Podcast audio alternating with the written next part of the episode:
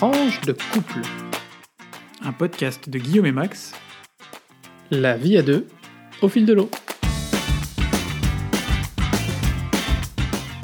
Bonjour et bienvenue pour ce cinquième épisode de notre podcast Tranche de couple. On est ravis de vous retrouver pour cet épisode qui sera diffusé le lundi 11 novembre, jour férié en plus. Le thème de notre épisode aujourd'hui, Guillaume, c'est La tête hors de l'eau. Ok, ben on verra pourquoi tout à l'heure. Alors, euh, on peut peut-être commencer par euh, l'actualité Alors moi, je voudrais revenir sur l'élection à Bogota, en Colombie, euh,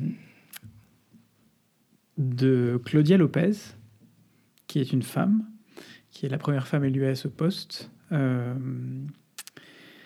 qui, même si ce n'est pas le plus important, mais c'est important pour la visibilité, est aussi lesbienne et qui est surtout pourfendeur, semble-t-il, et euh, redoutable opposante, euh, selon la presse, des narcotrafiquants, trafiquants, pardon. Elle est réputée incorruptible en Colombie, où elle s'est fait du coup pas mal d'ennemis. On sera probablement intéressé de voir comment est-ce qu'elle réussit, euh, c'est d'ailleurs tout ce qu'on lui souhaite, sa mandature dans les, dans les années qui viennent. Autre actualité sur le plan euh, européen, quand il s'agit de la nouvelle Commission européenne, on en a parlé. Euh, ça y est, la Roumanie a euh, nommé euh, euh, ces deux candidats et donc euh, on va pouvoir maintenant avoir euh, les auditions pour les euh, trois candidats restants, 1er décembre, 1er décembre. avec bien sûr l'objectif euh, qui pour l'instant reste réaliste euh, d'une prise de fonction de la nouvelle Commission le 1er décembre, comme Guillaume le soufflait. Dans l'actualité internationale aussi, euh, bien sûr, euh, les suites euh, de la procédure d'impeachment de Trump. Je pense que celle-là, elle va nous tenir encore un bon moment. Ça, c'est pour après le Brexit.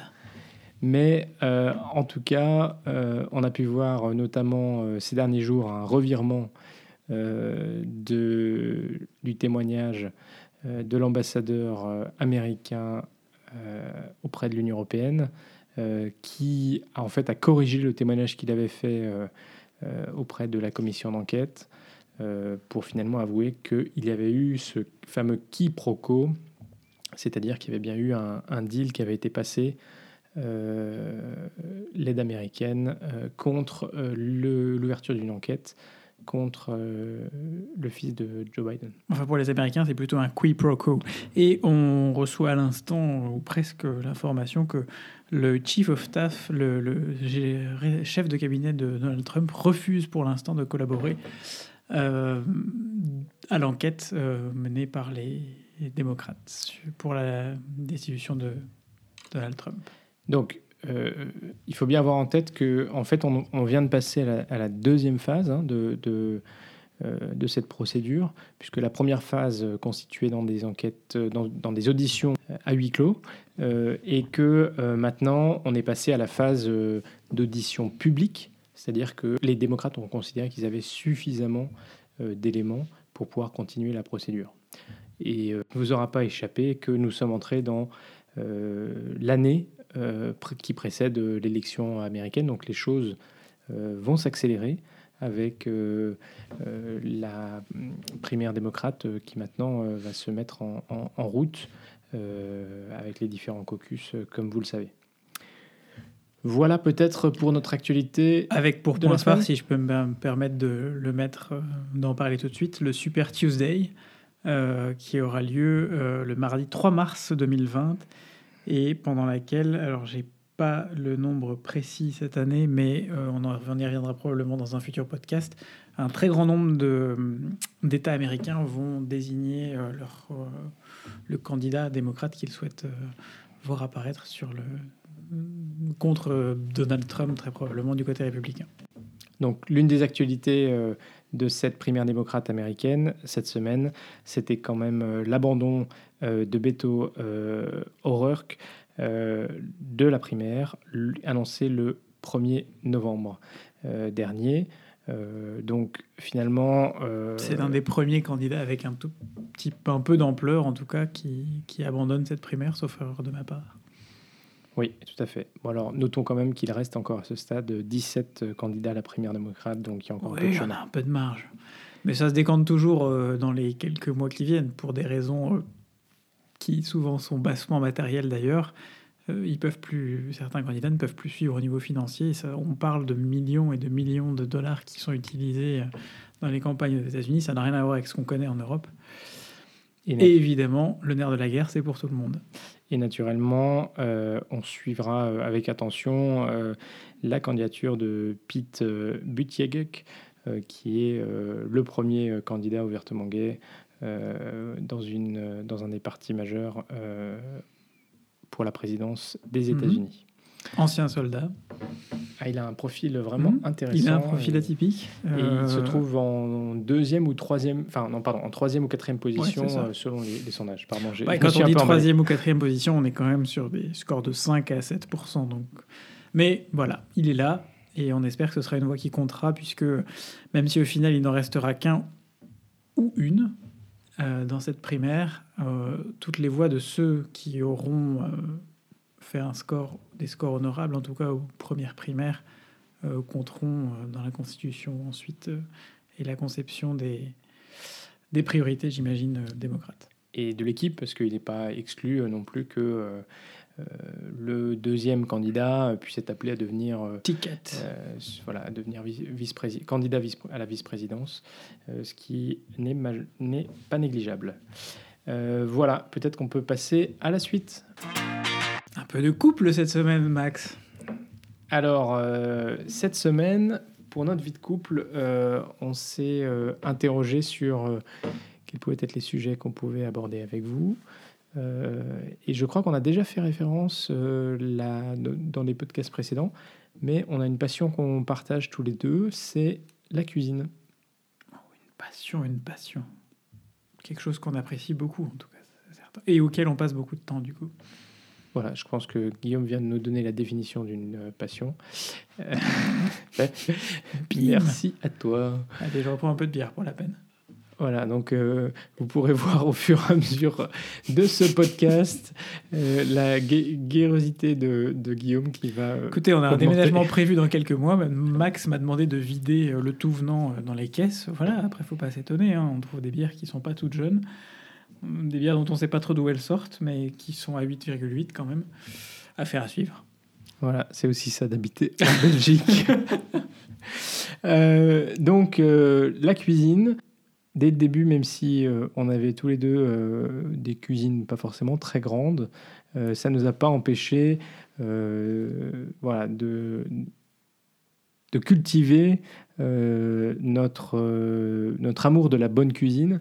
Peut-être c'est d'ailleurs le, le point de départ, en fait. hein. Je précise quand même que je suis jamais allé jusqu'à faire un fondant au chocolat dans un four micro-ondes. Non, mais à toutes fins utiles. J'avais très peu de choses dans mon 11 mètres carrés à Paris, Mais mais j'ai quand même jamais. euh, j'avais pas, j'avais pas de four micro-ondes. Donc du coup, tu pouvais pas faire un fondant dans un four micro-ondes. Ben non. Bon, je, pour la petite anecdote, et euh, désolé pour ta sœur, hein, mais bon, elle nous avait quand même offert euh, un kit pour faire des gâteaux dans un four micro-ondes.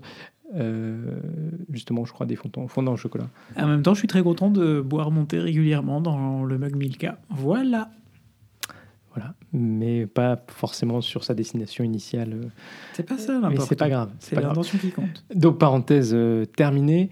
Euh, oui, alors la cuisine, en fait, je crois qu'on peut dire qu'on est des fins gourmets, en tout cas qu'on aime bien la bonne chair, les bons vins, et globalement euh, qu'on est assez français pour, euh, pour ça. Euh, et du coup, on aime aussi euh, pouvoir euh, tous les jours manger euh, des bonnes choses et c'est ça aussi qui nous, euh, qui, nous qui nous attire et qui soutient notre, euh, euh, notre envie de cuisiner euh, des plats faits maison euh, tous les jours. Donc euh, bon là peut-être qu'on peut prendre quelques exemples. Euh, Là c'est l'hiver donc euh, bah, c'est soupe euh, tous les soirs et je dois dire que c'est souvent Guillaume qui qui prépare les soupes qu'on déguste. Donc ce soir c'était potiron, Petit marron, potimarron, pardon. lentilles corail, persil, Carottes.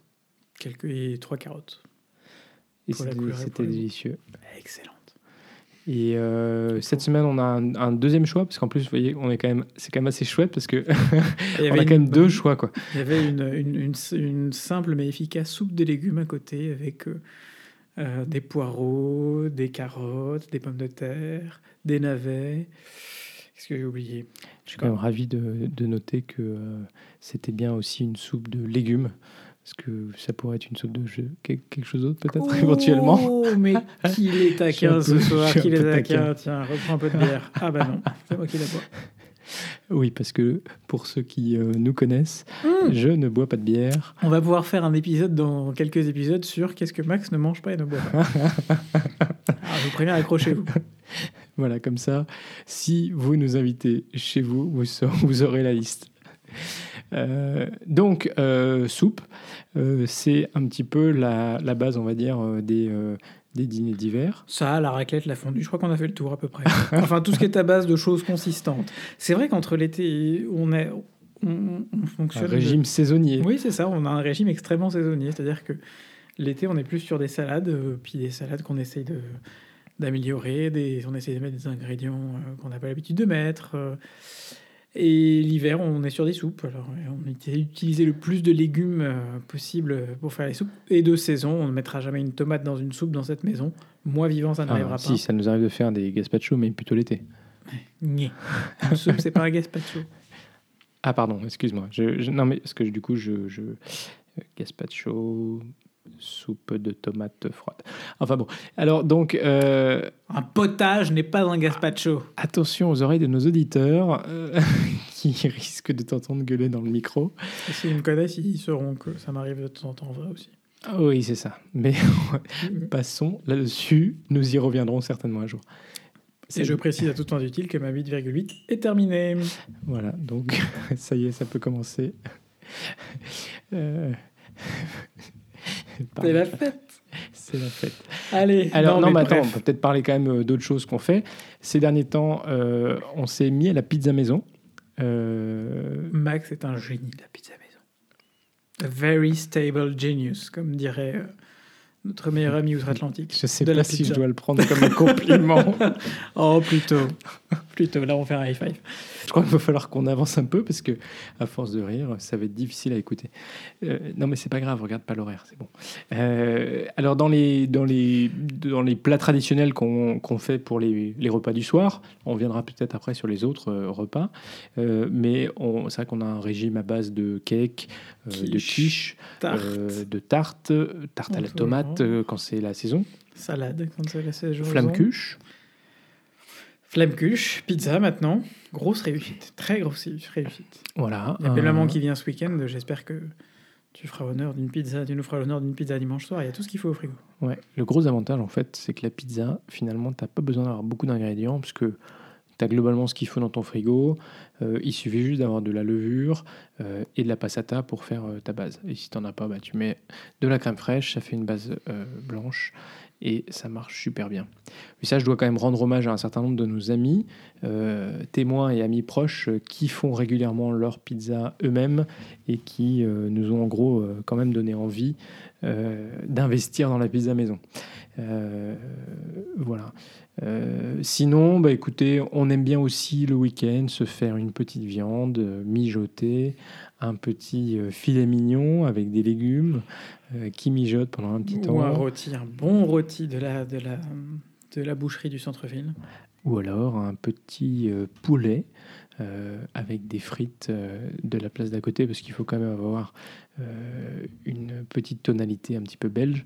Je dois dire que quand même sur la, la cuisine, on est resté sur des saveurs pour l'instant assez fran- françaises. Euh, on n'a pas encore investi le champ de Waterzooi, la- voilà. euh, Ouais. stomp saucisse. euh, Non, mais en fait, on est plutôt du genre à aller le manger, ça, dans un restaurant, euh, un bon restaurant belge, plutôt que le faire à la maison. Ouais. Le- la seule chose. nos euh, habitudes. En même temps, personne ne nous oblige à le faire. hein. Non, la seule chose, c'est de l'intimité de la maison, c'est que c'est peut-être le barbecue qu'on a fait euh, je suis régulièrement. pas sûr que ce soit typiquement belge. Enfin, c'est typiquement belge. En tout cas, le- le- la, temporalité du barbecue en Belgique est quelque chose dont on reparlera dans un prochain podcast. Eh ben, notons-le, notons-le pour un prochain podcast. Euh, Peut-être, euh, on a parlé des plats, des plats d'hiver, euh, typiquement euh, au Savoyard, pour rendre hommage euh, aux origines de, de Guillaume. hein, tartiflette, raclette, fondue et autres douceurs des montagnes. Mais peut-être aussi, on peut parler des crêpes, qui sont plutôt de, enfin, voilà, de- du bon côté.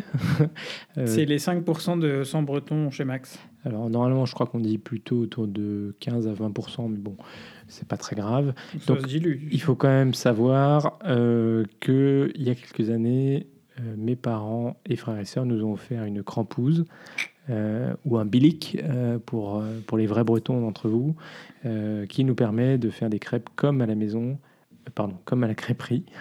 Et euh, c'est assez chouette et, euh, Et comme à la maison. très convivial. Voilà, peut-être un premier aperçu. euh, si vous avez Je envie d'en savoir plus, euh, vous n'hésitez pas. On pourra euh, vous partager quelques recettes éventuellement. Je terminerai en disant que. On fait des desserts aussi.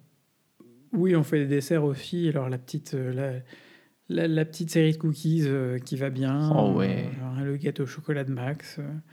On, allez, on fait pas mal de comfort food. On est assez fort pour la comfort food. Mais je terminerai en disant aussi qu'on a quand même pas mal d'ustensiles ici dans notre cuisine.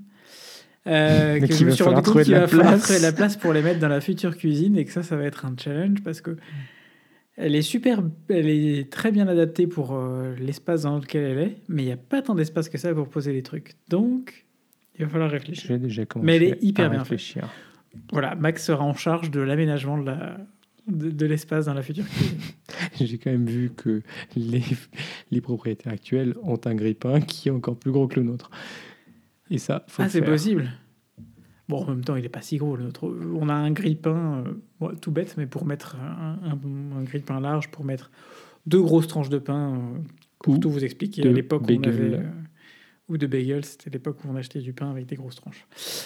Anyway, Ça, that's something c'est- ça, else. c'est l'extrait que je vais mettre au début du podcast. Les gens vont se demander de quoi on va parler. Nickel, nickel. Alors, autre sujet peut-être euh, de la vie de couple, Guillaume? Alors aujourd'hui, on va aussi aborder euh, pour nous quelque chose qui est tout, enfin qui l'est moins maintenant, mais qui a longtemps été euh, au début et puis surtout quand on est arrivé en Belgique, puisque c'est le moment où on a acheté une voiture et on a commencé à utiliser beaucoup la voiture. C'est notre comportement quand on est tous les deux assis dans une voiture, l'un au volant, l'autre à côté. Une Ou- source d'embrouille, quoi. Ça a été pendant pas mal de temps une sacrée source d'embrouille. Ça l'est toujours de temps en temps. Euh, C'est-à-dire que, bah voilà, on a l'habitude un peu de commenter ce que fait l'autre, quoi. Euh, on- Il y en a un qui est au volant, et ben l'autre euh, pourrait faire une petite remarque sur, bah fais gaffe, là, attention, euh, oh un piéton, euh, oh un petit chien. non, on n'en est quand même pas là. Mais on se taquine, disons, on se, on se frotte beaucoup quand on est au volant. Je te laisse poursuivre les explications. Non, bah, disons qu'on a des habitudes de conduite euh, qui sont euh, un peu différentes. Euh, et on est tous les deux un peu sensibles à la conduite de l'autre.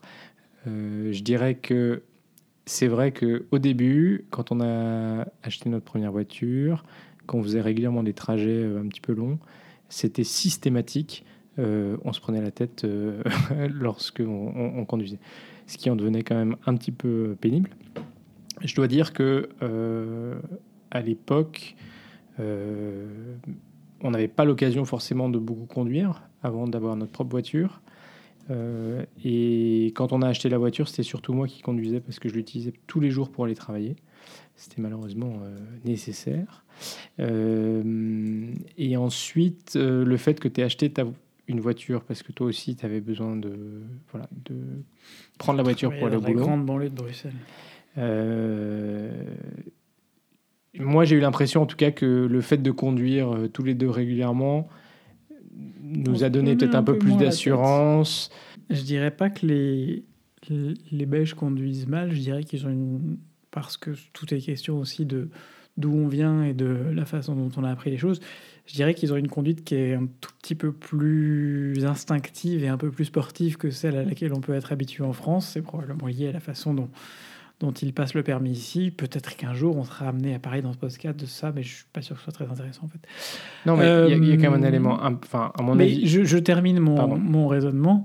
Euh, j'ai eu pendant euh, des années, quand, on habite, quand j'étais étudiant et quand on, moi j'ai passé mon permis à 18 ans, mais pendant des années Ah, j'ai eu deux flips, si conduire en ville et un flip intégral qui était celui de conduire dans Paris.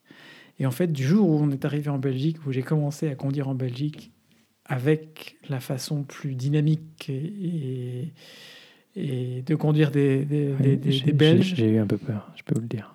voilà, je me suis adapté. Max n'a pas tout de suite compris, mais bon, il faudra bien qu'il comprenne. à un moment donné, hein, on se fond dans la masse. Ouais, résultat, c'est plutôt moi qui ai eu des euh, accidents que toi, quand même. Je, je- je le reconnais très honnêtement. Voilà, je te remercie. Et les PV aussi, parce que mine de rien, euh, j'ai jamais pris un Toi, seul t'as pris PV, un en PV voiture. à vélo, donc. euh, J'ai pris deux PV en vélo, puisque j'en avais pris un à Paris déjà. Euh, mais donc, je suis constant dans mes PV. Tous les, tous les 8 à 10 ans, je, je prends un PV à la con. Ce qui m'inquiète surtout, c'est mais c'est le coût des PV à chaque fois. Mais enfin, bref, peu importe. Euh, donc, je, terminerai euh, en disant que du coup, j'avais un flip qui était de conduire, intégral, qui était celui de conduire dans Paris. Et en fait, maintenant, ça ne me pose plus aucun problème. Je, je suis complètement immunisé contre un certain nombre de conduites.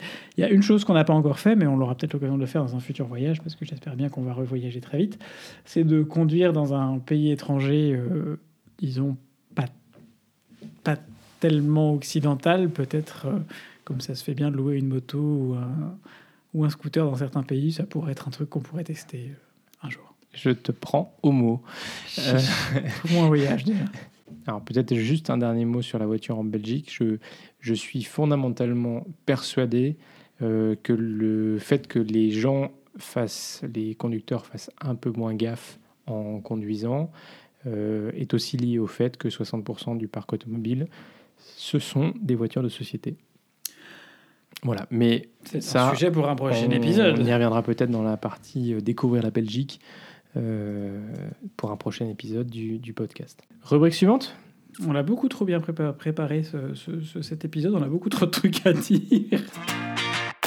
Quoi est-ce qu'on parle dans la rubrique suivante? Ah. Nous parlons donc de la France, la Belgique. Alors on va beaucoup parler de la Belgique en fait ici. C'est quasiment euh, et en toute discrétion en fait que la Belgique a changé récemment de Premier ministre puisque euh, l'ancien Premier ministre Charles Michel a été nommé euh, président du Conseil européen à la place du Polonais Donald Tusk. Il a pris ses fonctions le 1er novembre et il était remplacé de façon un- malheureusement 1er assez décembre, discrète, comme je disais, 1er novembre pour le Conseil européen, je crois. Non? Anyway, il est parti. Il a été rem- remplacé, euh, je disais donc, par non pas un, mais une première ministre, euh, Vilmes, qui est du même parti que lui, le mouvement réformateur, qui est un parti plutôt situé euh, au centre droit euh, en Belgique francophone. Parce que oui, en Belgique, tout est séparé, y compris les partis politiques. Il y a, chaque parti politique a plus ou moins son équivalent euh, côté flamand et côté wallon. Et si les médias européens n'ont pas relevé particulièrement ce changement, somme toute malheureusement assez anecdotique, étant donné la crise politique qui n'est pas inédite, dite, mais qui reste relativement sévère, que traverse le pays. C'est la première fois que ce pays, la Belgique, euh, pourtant très progressiste et parmi les plus progressistes, euh, je crois aujourd'hui, euh, a une femme à la tête de, de son exécutif principal, qui est l'exécutif fédéral. On me dira probablement qu'en réalité, c'est pas l'exécutif principal et que d'ailleurs, une femme est en ce moment même à la tête de l'exécutif en Flandre. Ouais, alors je voudrais quand même faire une petite incise. Euh, petit coup de gueule sur les médias français. Ça a été beaucoup décrié, mais je crois que c'est à raison. Euh, beaucoup euh, de médias français ont communiqué sur le fait qu'une femme de 44 ans était nommée Premier ministre en Belgique sans la nommer. Et euh, je trouve que c'est euh, absolument scandaleux. Mais Voilà. les mêmes médias qui ont d'ailleurs, euh, je reviens sur Claudia Lopez, la maire de Bogota, communiqué en disant qu'une femme lesbienne ou une lesbienne avait été élue à la tête de Bogota. Voilà, on est sur un traitement de l'information un peu euh, particulier et j'espère que les choses, nous espérons que les choses évolueront aussi. Est-ce que tu as une petite anecdote aujourd'hui à nous partager euh, sur la Belgique? Ça fera rire nos écouteurs euh, non belges. Alors, retour en Belgique avec une fort mauvaise nouvelle pour nos amis belges qui possèdent une résidence à la côte ou qui envisagent surtout d'acheter une résidence à la côte, en de custe, comme on dit ici. Euh, cette maison ou cet appartement ne sera malheureusement désormais plus déductible des frais professionnels. Oh, ça c'est ballot. Oh, c'est ballot. Euh, l'histoire peut prêter à sourire, mais il s'agit en réalité de la fin d'un imbroglio juridique qui dure depuis 4 voire 5 ans et qui est lié à plusieurs arrêts, plusieurs décisions de la Cour de cassation en Belgique qui autorisait ou qui laissait un flou en tout cas sur qu'est-ce qui rentre dans les frais professionnels et qu'est-ce qui ne rentre pas en Belgique. On a une, défini, une définition qui a été pendant pas mal de temps très large de ce que les indépendants, euh, les travailleurs indépendants pouvaient déclarer comme frais professionnels. Euh, aujourd'hui, euh, malheureusement, ce n'est plus le cas. Et donc, si un médecin achète un appartement en de custe et que cet appartement n'est pas utilisé au quotidien pour l'activité professionnelle de ce médecin, ne génère pas de revenus professionnels, elle ne pourra plus être déduite des frais professionnels. Et comme on dit en France, spéité. Alors, je crois que c'est comme on dit en Flandre et comme on dit en Flandre, spéité. voilà, donc euh, bah vous le savez, hein, euh, il faudra me faire au moins une journée de consultation par semaine à la côte pour pouvoir déduire de vos frais professionnels ces appartements. Après, euh, peut-être qu'on aura l'occasion de revenir sur le régime des indépendants dans, une prochaine, dans un prochain podcast. Je note. Tout est bon à prendre. Passons maintenant à la rubrique immobilier. Euh, donc on vous l'a dit dans les derniers euh, épisodes, euh, après l'acceptation de notre offre, on s'était mis en recherche de crédit immobilier. Je vous rassure, la course est toujours en cours. On vous tiendra informé. Suite au prochain épisode. Voilà. Littéralement. Et donc, bah écoutez, la semaine dernière, nous avons signé le compromis pour notre future maison. Et voilà, donc ça fait toujours quelque chose de signer un compromis euh, pour acheter son premier euh, bien immobilier. Et euh, maintenant, juste une signature. On se, oui, c'est ça. En fait, il y en avait plusieurs quand même. Hein. un certain nombre de paraphes et ah oui, toi tu signes. On m'aurait fait signer n'importe quoi ce jour-là. c'est ça. Wait, peut-être que je vérifie ce que j'ai signé d'ailleurs. Et donc on se profile pour une signature de l'acte courant janvier. On vous en dira sans doute un peu plus. Alors, on vous l'avait dit, euh, on envisage de faire quelques travaux euh, dans notre future maison, rien de très lourd, mais un peu de rafraîchissement, on va dire, pour euh, mettre au goût du jour, régler quelques problèmes mineurs qui n'ont pas été réglés par les précédents propriétaires. et donc, on se met maintenant en chasse d'un entrepreneur et il faut dire que visiblement, ça a l'air d'être quelque chose de relativement compliqué euh, parce que euh, finalement, il y a trop de boulot comme euh, partout. Hein, je pense que là où vous habitez, c'est pareil. et donc, finalement, bah, c'est les artisans qui se permettent de refuser, de choisir leur, leur chantier. c'est difficile d'avoir un, un, entrepreneur qui accepte de venir visiter pour faire un devis. Euh, Guillaume en a fait la meilleure expérience la semaine dernière. Il était où déjà euh, l'entrepreneur qui n'a pas pu venir? Peu importe, je crois que c'est anecdotique, mais euh, c'est souvent compliqué en tout cas d'avoir des entrepreneurs intéressés pour faire des travaux qui ne représentent pas plusieurs centaines, voire plusieurs dizaines, voire plusieurs centaines de milliers d'euros je suis désolé, euh, en tout cas plusieurs dizaines de milliers d'euros, et que euh, quand ils sont intéressés et qu'ils se déplacent pour la visite, il arrive, a priori, on n'a pas encore eu vraiment l'expérience de, de ça pour l'instant, ça viendra peut-être, je ne le souhaite pas, mais euh, quand ils viennent faire la visite, parfois ils ne donnent absolument aucune suite derrière parce qu'ils se rendent compte que, le, disons, le, l'étendue des, travaux, et, et, donc leur montant n'est pas suffisamment important. Et donc ils n'envoient pas le devis. Voilà, bah écoutez, on vous tiendra au courant, mais euh, les choses avancent plutôt dans la bonne direction. Et c'est le moment de la rubrique God Save the Queen and the Brexit. Alors la dernière fois, on vous a parlé du speaker. Et eh ben, peut-être que la... Je crois qu'on va encore vous parler du speaker. Hein. C'est pas la dernière fois, c'était il y a deux ou trois épisodes qu'on vous parlait du speaker, euh, John Bercow, mais on va encore vous en parler très brièvement pour vous dire que maintenant il, il s'est retiré, ça y est, son mandat à la tête du Parlement comme speaker du Parlement britannique est désormais terminé. il passe la main, ça a été une figure de, ce Parlement un peu frondeur dans les, dans les, voilà, le déroulé du Brexit. Euh, je pense que c'est une figure qui manquera probablement à la politique euh, britannique. On souhaite à son bon successeur autant de, autant de, succès et autant de, aussi de, d'attachement et de ténacité euh, pour arriver à, ses fins, puisque on peut sûrement lui, lui reprocher pas mal de choses, mais la démocratie britannique a bénéficié de euh, son mandat.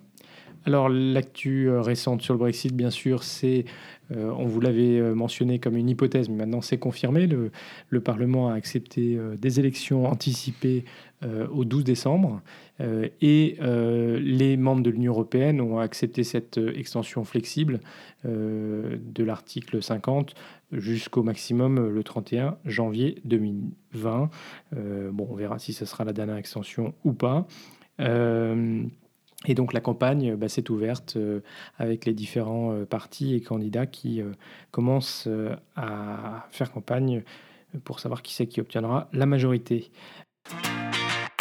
Rubrique culture, effectivement, maintenant. Alors, cette semaine, on va encore changer de, de culture, puisqu'on va parler cinéma, et on va parler d'un film qu'on a vu tous les deux le week-end dernier. Oh, il était On a vu euh, le film Hors Norme euh, d'Olivier Nakache et Eric Toledano. Euh, Hors Norme, c'est un film allez, en tête, en tête d'affiche. On a Vincent Cassel et Reda Ketab. Vincent Cassel qu'on ne présente plus, Reda Ketab qu'on a vu notamment dans Le Chant du Loup, Guillaume. Le Chant du Loup. Il y, a, il, y a maintenant, il y a maintenant quelques mois. C'est un, donc, c'est un film qui retrace l'histoire de Bruno et Malik, qui sont tous les deux, en gros, euh, euh, responsables de, deux associations qui euh, gèrent des enfants et des adolescents autistes, mais autistes avec des cas notamment ce qu'ils appellent hyper complexes, donc des autismes compliqués, extrêmement compliqués à gérer. Et ce film, en fait, dans ce film, on plonge la tête la première sans pathos, sans vulgarisation euh, à outrance, dans un monde d'une extrême sensibilité et d'une extrême complexité qui est celui du, handicap et de l'autisme en particulier. C'est un film qui nous rappelle que euh, notre société est diverse et que euh, derrière une personne porteuse de handicap, il y a, aussi toutes ces personnes, ces, dizaines de personnes qui travaillent dans les, au sein des associations, ces éducateurs qui travaillent parfois pour pas grand-chose mais euh, on, peut y voir deux niveaux aussi de lecture. Il y a le niveau, euh, le fait que tous ces, gens entourent euh, les personnes atteintes d'autisme, et puis il y a aussi le fait que tous ces éducateurs, tous ces gens, en tout cas dans les deux associations dont il est question ici, qui ne sont pas des associations qui existent en réalité, mais qui sont basées sur des faits qui existent en réalité, c'est on a l'aide aux personnes autistes. Et puis ces associations sont aussi pour les éducateurs qui travaillent des vecteurs d'insertion euh, et, de, et de, voilà, de plongeon dans la société pour des gens qui parfois n'avaient pas d'avenir professionnel ou un avenir professionnel bouché. Et ça leur permet aussi euh, de trouver un chemin euh, qui est leur en accompagnant des personnes qui en ont besoin. Alors dans la rubrique euh, tech euh, aujourd'hui, je voudrais faire un, lien euh, avec la culture parce que aujourd'hui, je voudrais vous parler de podcast. Alors vous allez me dire, le podcast, en fait, on est en train de l'écouter. Donc euh, finalement, c'est pas tellement euh, une nouveauté, ok. Euh, mais en fait, il y a une nouvelle tendance dans le podcast. c'est assez récent et j'en ai entendu parler assez récemment et je voulais, je voulais vous en parler. En fait, c'est l'idée que se développe en ce moment un nouveau genre de, de podcast. donc en fait, des séries en fait, c'est-à-dire de la fiction. Finalement, bah, c'est un peu comme euh, des séries télé, sauf que c'est des séries euh, audio. Euh, c'est un, nouveau genre qui est en train de se développer et même finalement bah, Hollywood y voit un nouveau vivier voilà, pour, des, pour des films, pour des séries. en fait, ce qu'on peut dire, c'est que même des acteurs de premier plan par exemple, Rami Malek, qui a eu un Oscar du meilleur acteur pour le film Blackout, en fait s'engage dans ces séries de fiction audio. Euh, donc ça montre bien euh, qu'il y a un intérêt euh, aussi pour ces acteurs de premier plan. Puis d'ailleurs, les salaires, by the way, sont pas beaucoup plus, plus bas que pour des séries télé. en fait, ils expliquent que c'est assez intéressant, il y, a, un potentiel vraiment important euh, de cette fiction euh, audio, parce que finalement le, lien avec l'auditeur euh, est, un peu différent, parce que tout se façonne aussi dans l'imaginaire de l'auditeur. Donc c'est un petit peu euh, comme quand on lit un bouquin et qu'on est passionné parce qu'on s'imagine les choses, puis ensuite on va le voir à la télé et on se rend compte qu'en fait euh, bah, c'est pas du tout ce qu'on avait imaginé. Euh, donc finalement là il y a aussi quelque chose d'intéressant en laissant créer à l'auditeur mentalement voilà les décors, imaginer les personnages, les situations. donc un, genre assez intéressant. Euh, et en fait, euh, aux États-Unis, euh, il faut voir que les gens en moyenne écoutent 7 podcasts par semaine. donc c'est quand même, tu vois, pas, pas inintéressant. alors, on a des séries françaises qui débarquent en podcast. donc il y a une série qui s'appelle L'employé, dont le premier épisode est sorti le 21 octobre. Euh, où euh, Raphaël Personnaz incarne un interrogateur zélé au service d'un État totalitaire où l'homosexualité, comme le fait de manifester, sont sévèrement réprimées.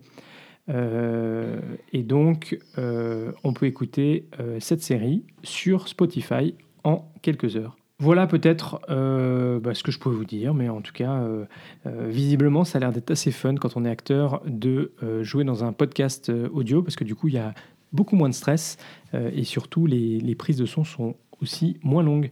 Euh, donc le plateau est plus léger, il n'y a pas de costume à enfiler ou de séance maquillage. Euh, Virginie euh, Maire qui crée en fait des fictions audio pour Sibel, qui est une plateforme concurrente de Spotify, explique en fait on peut même enregistrer en jogging et pieds nus pour éviter les bruits polluants. Voilà la petite anecdote.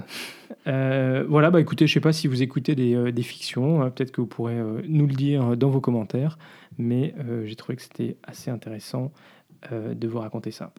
Je vais faire, en parlant de podcast et de l'attraction des Américains pour les podcasts, je voudrais faire la publicité pour un podcast pour lequel j'ai été interrogé euh, le week-end dernier qui s'appelle Little Lives in the Suburbs. On vous mettra sur Twitter euh, et sur euh, nos, sur Facebook.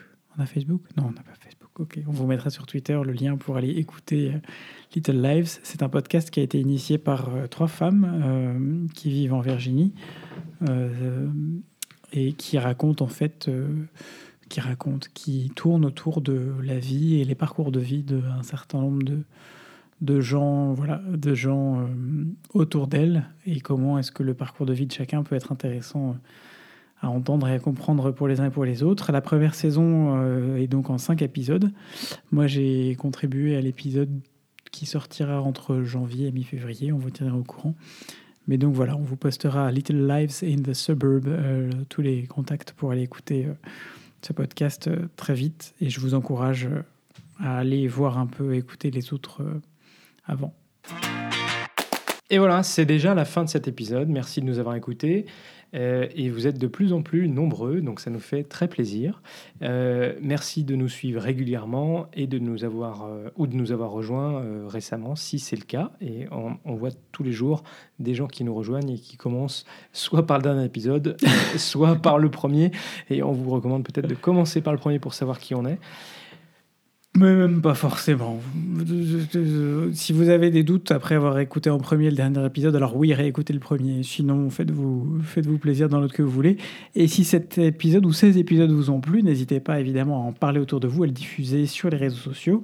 À mettre une bonne note. Et à mettre euh, une bonne note. Euh, Max, je laisse Max vous expliquer comment on met des bonnes notes. Je n'ai aucune idée. Vous pouvez nous mettre... Euh, une bonne note euh, sur iTunes afin de nous permettre de gagner en visibilité. Et vous pouvez donc nous retrouver sur Twitter, arrobase tranche, le chiffre de couple, tout au singulier, sauf le 2 évidemment. Euh, Vous pouvez nous envoyer vos mots d'amour, vos commentaires, vos idées, vos remarques, des beuglantes, euh, Aussi. des pigeons voyageurs, euh, à notre adresse email, tranche, le chiffre de couple, tranche et couple singulier. Et vous retrouvez euh, notre podcast donc euh, sur iTunes, sur Spotify et sur Podbean. Bonne continuation à tous et à toutes et à très vite pour de nouvelles tranches vitaminées.